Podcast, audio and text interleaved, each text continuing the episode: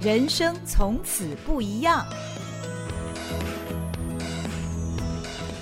欢迎您来到《人生从此不一样》，我是赵新平。今天我们这一集的来宾呢，同样是现任工信电子总经理吴惠瑜 Kelly。Kelly 你好，嗨，新平你好。上次呃，我们聊到了 Kelly 的，可以说是算是他的上半场吗？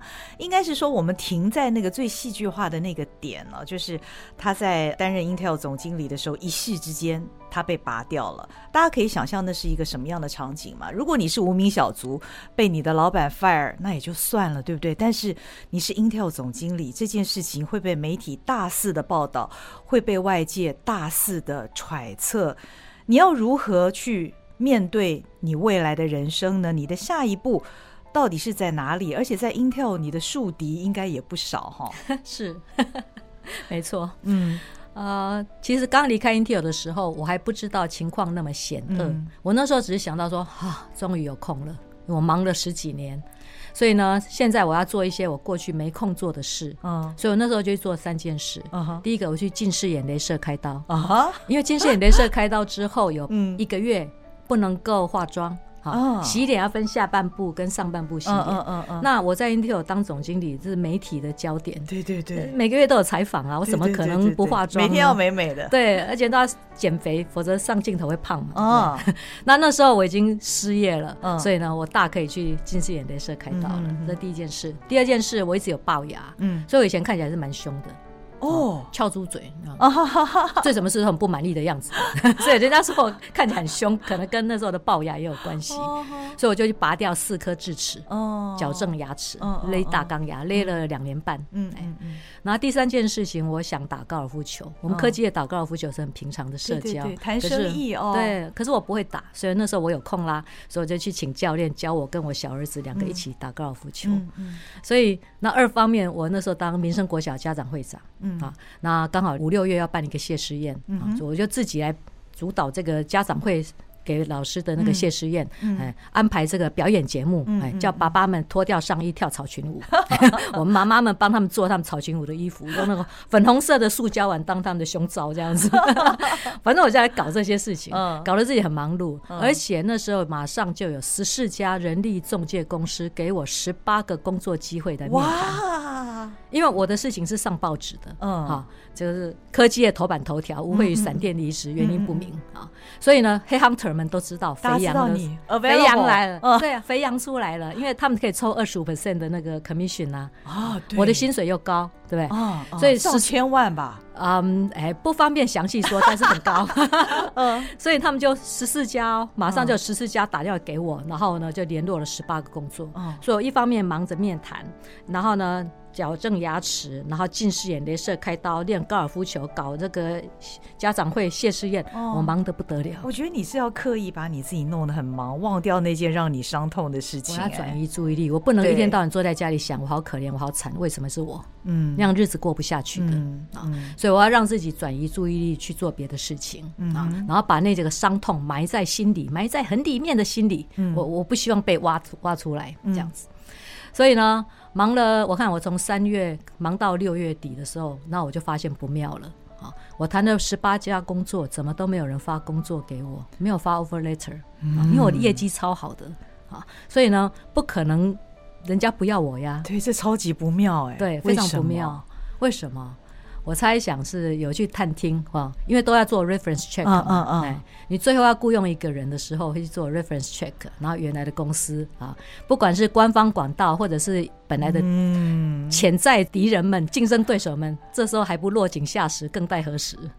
好可怕！所以最后我只好去投靠敌营，因为全世界只有王雪红不怕 Intel，他跟 Intel 打官司多年，没在怕的。嗯，而且他很欣赏我，他知道我是超级战将。嗯嗯，我会替老板卖命。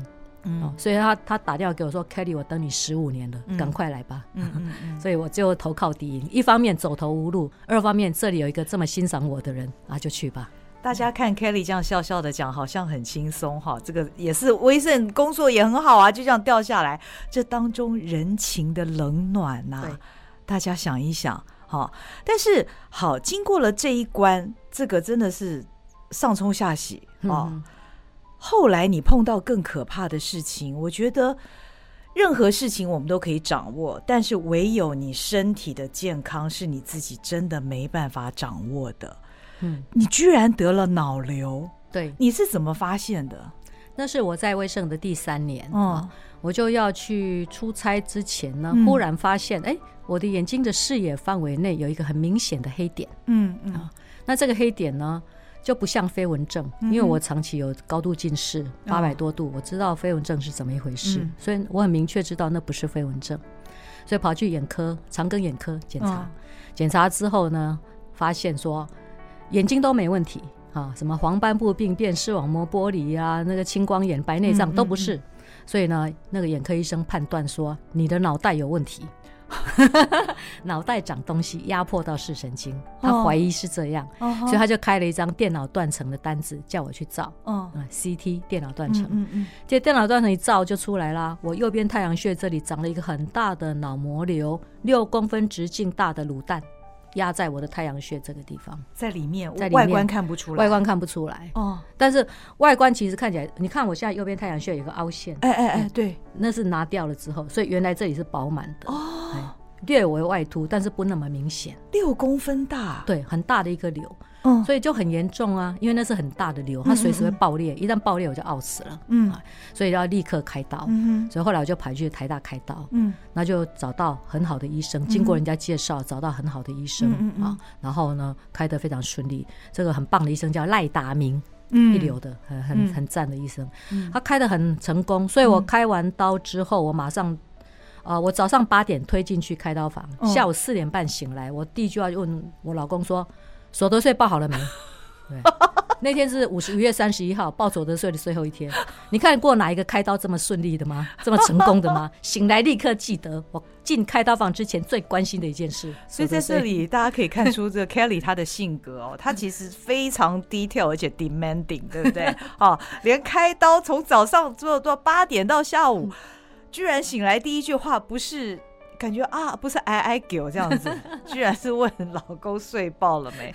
没错，嗯，所以这个是有两个事情，嗯、一个就是说我念之在之的事情，嗯、第二个是开刀很成功，嗯、所以我没有损失什么功能，嗯、我不像其他的病人还要问说今天星期几，对，不需要，我随时立刻 recall 所有的 memory。你又碰到一个大贵人了，对，赖达明医生真的是，他这么多年来我都有送他一盆兰花，上面写、嗯、神乎其技，恩同再造。真的，嗯、我常常跟朋友讲，我四十四岁以前的生命是父母给的，啊、嗯，四十四岁以后的生命是赖达明给我的，嗯嗯，没有他我已经上天堂了，嗯嗯嗯嗯，救了你一命，他救了我一命、嗯。但是其实他的难关还不止于此哦，开了这个把六公分大的肿瘤取出之后，你发现你。又不对了，而且你怎么每一次的病都那么严重啊？吓死人！告诉大家，你后来又发生了什么事？就是从台大开完脑瘤回家之后呢，啊、就开始发高烧，嗯，四十度，嗯哼，在家里烧三天之后，去台大挂急诊做细菌培养，发现我得了菌血症，哦、然后呢就住进正压隔离病房，很大间，健保有几副，哦、然后就开始打抗生素，那继续烧，我前后四十度烧了十天。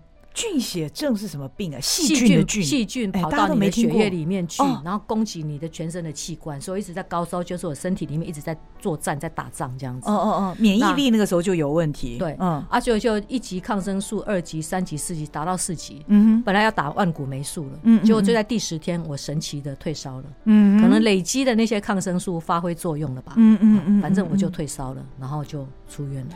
你那是我最接近死亡的时候，那时候还有开病危通知。哦吼哦，但是你你为什么会前面这个脑瘤这么大，后面又菌血症？这跟你之前长期的工作压力跟劳累有没有关系啊？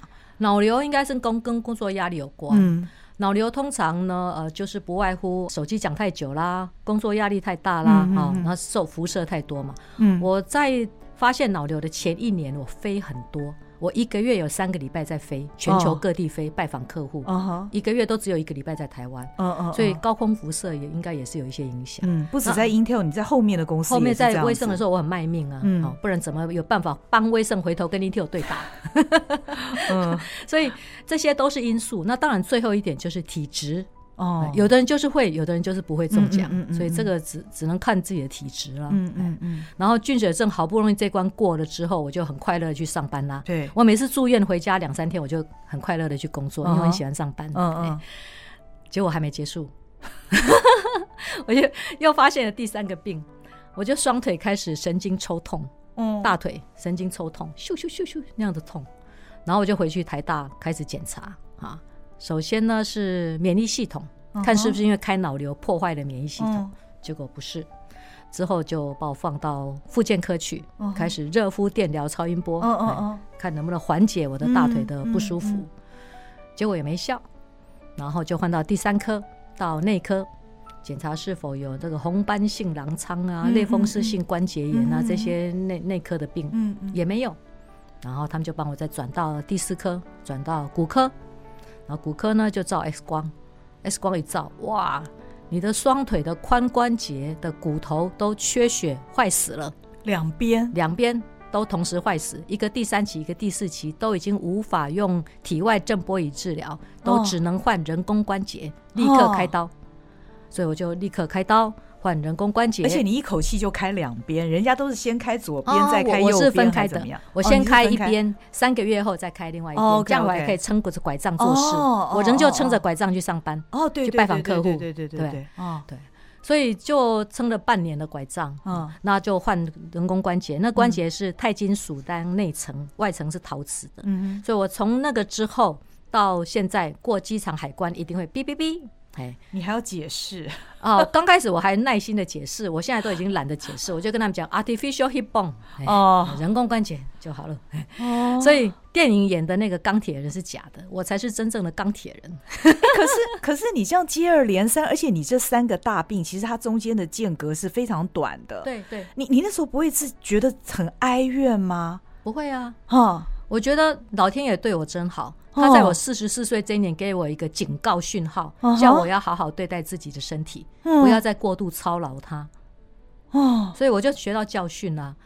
首先，我就换跑道，我就不在个人电脑那个领域工作了，因为个人电脑这个领域来讲的话，市场已经越来越成熟，接下来就是砍砍杀杀。嗯嗯嗯嗯。那整个压力很大之下，我就换到工业电脑这个领域。嗯，工业电脑它的特色就是说，它的产品要设计进去呢，要花蛮长的时间去认证验证。嗯，好，嗯，一可是，一旦这个生意做到了之后，客户用好多年，嗯嗯，三年、五年、七年、十年都有。嗯，所以呢，比较不会那么厮杀。好，那所以我就换一个跑道。那我工作性质我也就稍微更更改一下，这样子，压力会稍微没那么大，压力会比较没那么大。然后我的人生的分配啊。就是说，就不再只是工作至上，其他完全不管。嗯，我就加入了这个健康这个因素，嗯，所以就比较认真的运动。嗯，我以前不太有空去运动的，所以就是工作、小孩。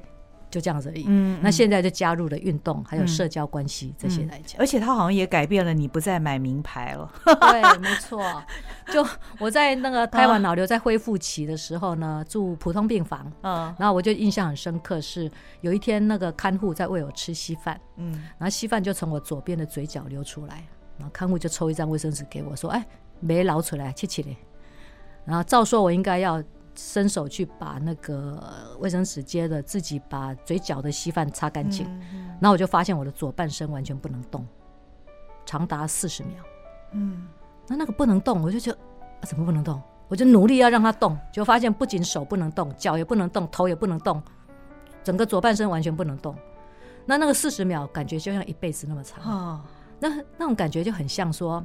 你这样即将要死了，你的一生在你的眼前一闪而过，然后就忽然就开始反省，你这辈子到底活了什么，做了什么事，你的人生价值在哪里？那那时候对我来讲，我马上想到的是，我 Kelly Wu 满身丰功伟业，满屋子的名牌精品，如果我连这卫生纸都没有能力拿的话，这些东西对我来讲有什么用处？一点用处都没有。嗯，所以后来四十秒之后，我又恢复功能了之后，我就下定决心，我不要再为名牌卖命了。我不要为高薪卖命，所以我回家之后就开始把我那些名牌精品开始送给我的同事，哦，跟朋友。我听说本来有六大柜的名牌跟精品，对，全部送人，对，嗯，都送人了。因为我衣服跟包包跟鞋子都太多了，很多根本没有开封的，哎，所以就原装、嗯、原封不动的就送人了。啊，大家都收的非常快乐，非常开心。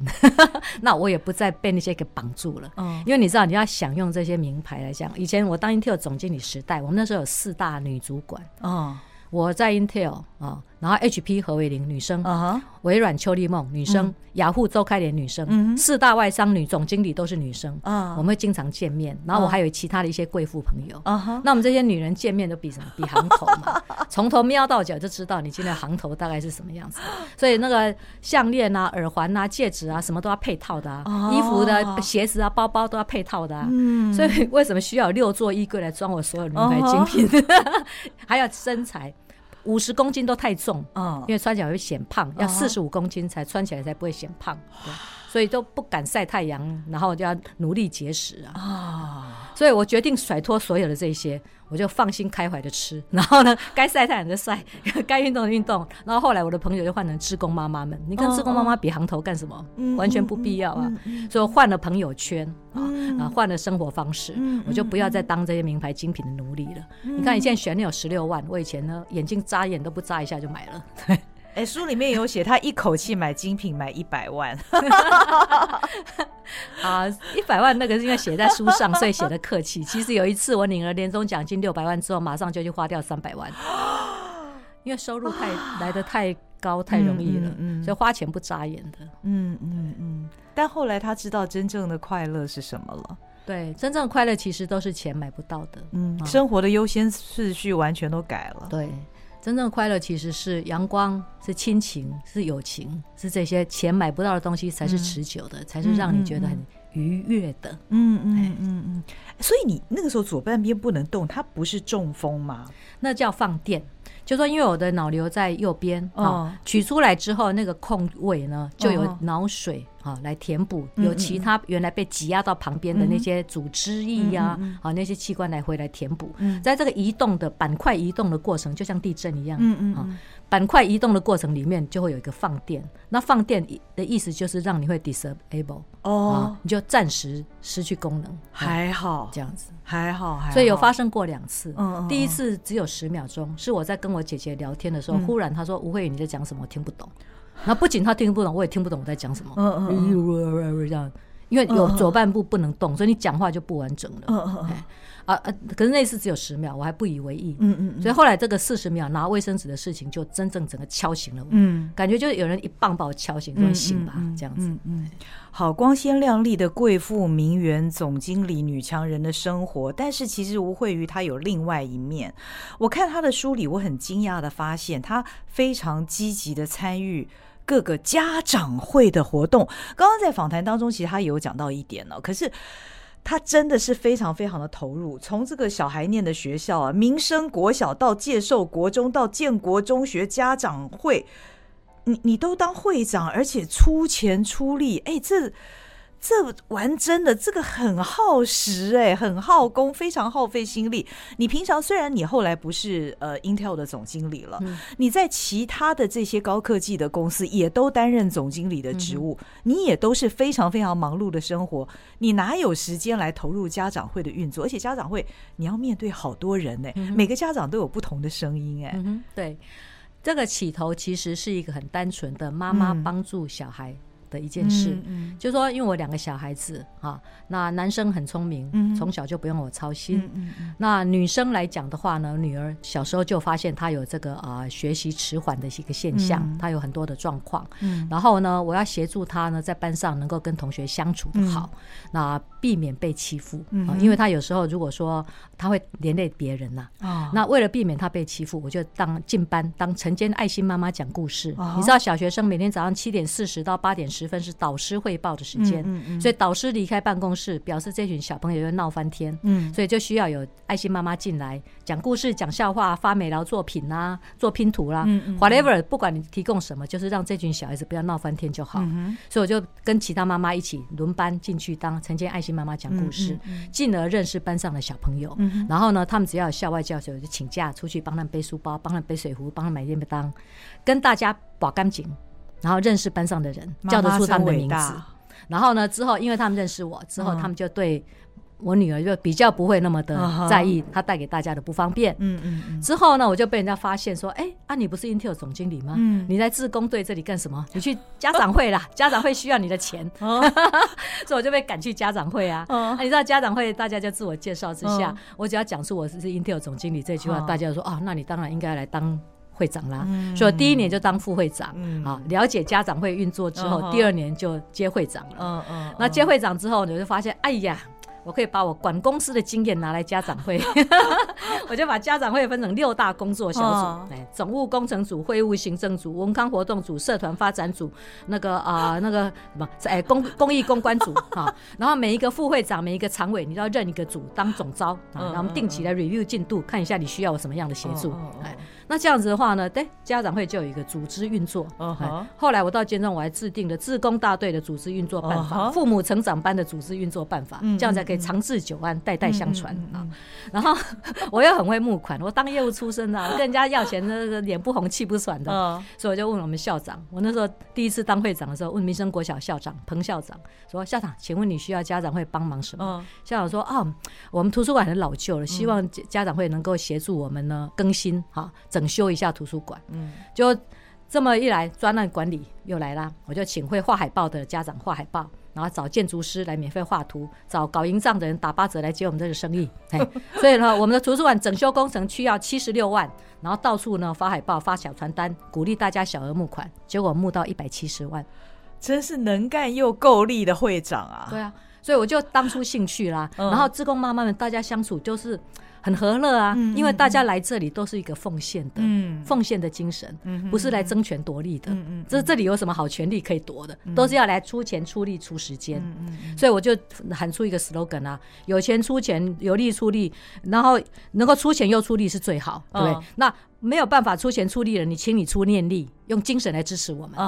那这样的做派之下的话，整个家长会你就有制度，然后也有做法，也有温馨。那其实就很有趣的一个团体啊！我觉得你真的非常非常厉害，而且你是精力无限呢。好，其实我没有那么忙啦。好，我不太喜欢搞社交生活，也不太爱聊天的。哦，所以其实就是工作，然后家长会，然后运动，家庭就这样子而已。嗯嗯。其实我认识 Kelly 之后，我还非常非常非常佩服他一点是什么呢？我觉得他对于跟人之间的连接非常的感兴趣。那。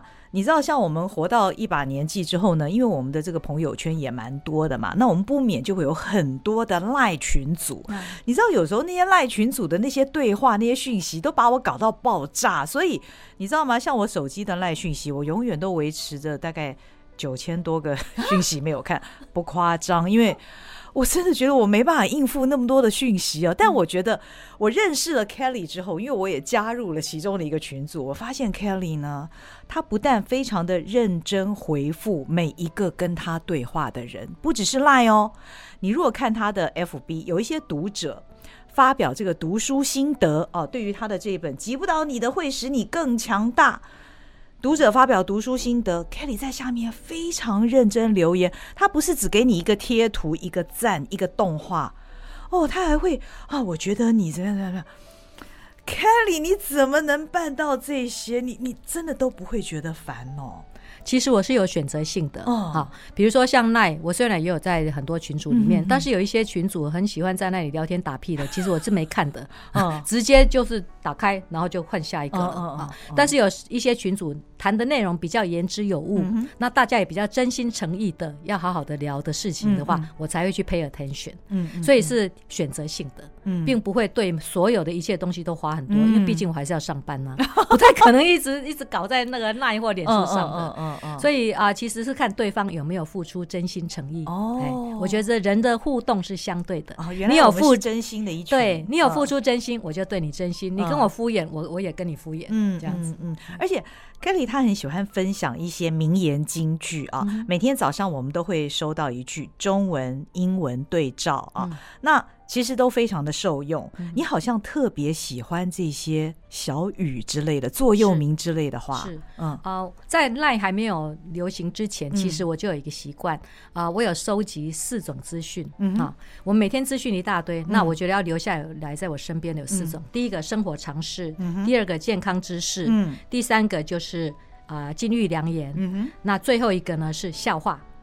哎，那后来赖流行了之后呢，我就把它发扬光大。Uh, 所以我的群组里面，我还特地成立了一个笑话群组。Uh. 在那个笑话群组里面，只准分享笑话、看笑话，不可以问候早安、午安、晚安、uh, uh, uh, uh. 啊。那这样就很 pure、很纯粹的。Uh 那我当风纪股长这个角色，uh. 这个制止大家在那里问候。Uh. 所以，尤其金玉良言的话，我已经分享给我的这个群组朋友九年的时间了。哇，那其实这个只是弹指神功，一下子而已。九年每天不间断，对，每个群组，对啊，四十五个群组哦。好，然后呢，就算我出差，我也会预先准备好提供给大家，因为我有很多下线。我们这是一个善良的老鼠会。就我像我有同学，他当老师的，他就分享给他的学生。所以如果超过时间还没分享，他就会来催。哎。你的英英英文家具还没有出现呢，所以我的下线会来催我。欸、真的会会期待，因为看那些东西你是有所获的，嗯、尤其是 Kelly，他是每天一早。对，每天一早，其实我们蛮需要这些东西给我们打打气，是做一些提醒。对，嗯，那我就会在网络上搜寻，我大概是每一个礼拜，我就上网去搜寻一下一些我自己觉得看了很有感觉的话，嗯，嗯，把它收收集起来，收录起来，然后每天分享一则。我不知道大家听出来了没有？其实 Kelly 从一开始到现在，他讲的每一件事情都是管理。嗯，我觉得你非常善于管理任何事情，大事、小事、公事、私事，甚至于连 Line 的群组对话讯息等等，都是这个是非常非常值得我们学习的地方。那我不知道你在出了这本书之后，因为这已经是畅销书了，你你的故事我都好怕我这集 Podcast 没有人听，你知道吗？会不会有太多人知道 Kelly 的故事了呢？嗯，你现在有更多的读者跟粉丝了。他们的回馈有没有给你一些什么样的帮助？有很多的读者粉丝回馈啊，嗯、那我觉得蛮感动的是，有一些人啊，尤其住在中南部的人啊，嗯、甚至我有收到一个读者讲，他说啊，我也是养女。好，我们他从小住在菜市场旁边。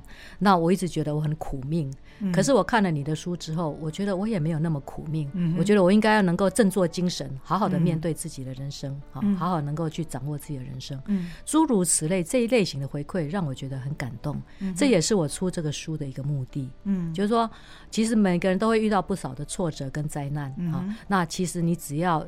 愿意有信心的，好好的去面对它，去处理它，嗯，然后往前走。嗯，大家要深信自己，每个人头上都会有一片青天的。嗯。这就出这个书的目的，嗯，所以这些读者回馈，我觉得看了都很很有很有感觉，很感动啊。嗯，像那个去年刚出的时候，那个五月的时候，就有一个那个呃医生啊，他他就把他举办的读书心得，对杨思培杨思培医师，对，然后就有二十个人呢写了读书心得在这上面，看了我就觉得啊很有意义。嗯嗯嗯。那甚至于我我还看到有一个爸爸，好像是写给他儿子，哈，他就拿我的例子来勉励他儿子，说其实。你是有能力的，但是你只是胆怯，你不敢跨出那一步啊！你看看吴慧宇这样这样这样，所以你是否应该跨出那一步？嗯，所以我看到对人们有帮助，就觉得哎，出这本书有它的价值。嗯，通常我们都很喜欢看一些成功的故事哦，多么的励志，然后羡慕他的成功。但是，呃，Kelly 这本书里面他的自序啊，写的是相信我，我曾经跟你一样惨，因为他真的是从小就从。很惨的一个家境开始。如果您听到上一集的话，你就知道从小的家境是有多惨。那后来被 Intel 一夕之间拔掉哦，那以及后来又生了三场病，点点点点点，一直到现在。呃，里面很多精彩的片段呢、哦，我鼓励你去读这本书。但是让我更好奇的是，你走过这么精彩的前半生，接下来你未来的。志向是什么？哎，不要讲志向，应该是说你有什么理想或者是目标，你想要完成的还没有完成的吗？我觉得大家会很期待的看你接下来还会再做出什么精彩的事情。这个问题很好啊，嗯，就是说啊，你有这么精彩的人生，对，其实我们把它倒带回去，我一刚开始会知道我有这么精彩的人生吗？嗯，不知道的，嗯，好，我从来没想过我会有。这么多的经历，嗯。啊，所以呢，我觉得很多事情不是你规划去走出来的，的确，而是把握你所手上所掌有的每一个当下，嗯，把握你现在所有的资源去把它做好，嗯，那接下来就是啊、呃，抓住机会啊，然后呢，看命运怎么把你安排，嗯，那在每个角色上去尽量做到很好，嗯，这样子好。可能不是每一个人都像你那么乐观，那么的笑看人生。嗯、你会怎么跟那些正处在苦境中的人走不出来？可能他有一些自苦，甚至于自怜那样的一个情绪。你会怎么鼓励他们？呃，我用我自己的经历来跟他们分享。我有三个方法，好、嗯哦、来呃协助自己度过难关。第一个就是我平常有收集的这些英文佳句跟这个金玉良言，嗯、这是一个自勉的方法。嗯嗯嗯。那第二个是我有好朋友当我的垃圾桶啊，啊，很重要。对，我有口风紧的懂我的好朋友，可以当我的垃圾桶，让我倒垃圾，抒发出去。嗯，放在心里会得内伤，啊，讲出去的话，感觉这个猴子都跳到别人肩膀了，嗯，我肩膀就轻松很多。嗯，那第三个来讲的话，运动，运动可以舒压。嗯哎，可以抒发你的情感，确实。像我现在的运动里面有一项是打拳击啊，跟教练对打拳击。啊、白天被采购那个被对方客户那个杀价杀的稀里哗，很不爽的时候，晚上一拳挥出去，啊，畅快许多。嗯，所以呢，我觉得每个人不妨可以来找出可以协助你舒压的方法。嗯、像我的话，就是这个好句子，然后呢，好垃圾桶，然后运动，这是我的三个方法。太棒了！对，不要忘了，击不倒你的会使你更强大。谢谢 Kelly，你告诉我们这么多你人生的故事，嗯、谢谢你的分享，嗯、谢谢你带给我们这一段好时光。好，谢谢，谢谢你的收听，我们下回人生从此不一样。今天的这位主角呢，他的人生是太不一样了。我们下回见喽，拜拜。